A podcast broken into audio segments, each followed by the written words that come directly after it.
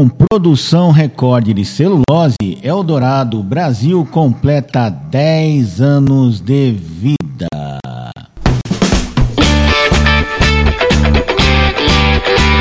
Mercado e Varejo com Marco Ribeiro.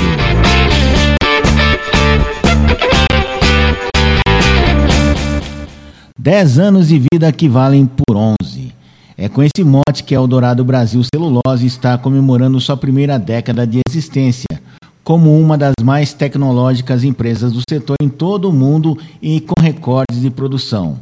O grande marco da companhia é um feito inédito no mercado global de celulose, a antecipação em um ano da produção prevista para ser atingida em 11 anos.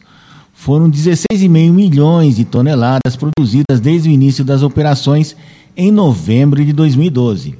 Isso porque a fábrica, que fica em Três Lagoas, Mato Grosso do Sul, vem operando 20% acima da capacidade nominal projetada, de 1 milhão e meio de, de toneladas de celulose por ano, ritmo que não deve diminuir tão cedo. Na linha do tempo, a partir de 2014, no segundo ano de produção da fábrica, a Eldorado Brasil já ultrapassou pela primeira vez a capacidade nominal da planta, originalmente de 1,5 milhão de toneladas por ano, e atingiu a marca de 1 milhão e 568 mil toneladas de celulose. A Eldorado Brasil fechou o terceiro trimestre de 2022 com receita recorde de 2 bilhões 324 milhões de reais, a EBITDA ajustado de 1 bilhão 430 milhões de reais, com margem de 62% e lucro líquido de 1 bilhão e 86 milhões de reais. Os bons resultados permitiram à empresa ter uma geração de caixa livre de 906 milhões de reais no período e o menor nível de alavancagem da história da empresa, em 0,84 vezes. O preço médio da tonelada de celulose chegou a 876 dólares, aumento de 13% em comparação com o trimestre anterior.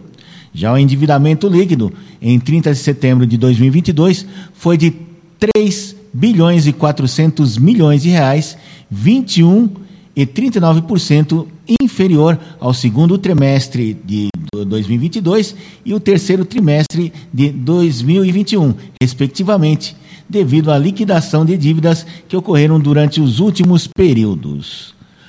Ao somar-se o resultado dos derivativos, a dívida líquida foi de 3 bilhões e 300 milhões de reais, a menor da história da companhia.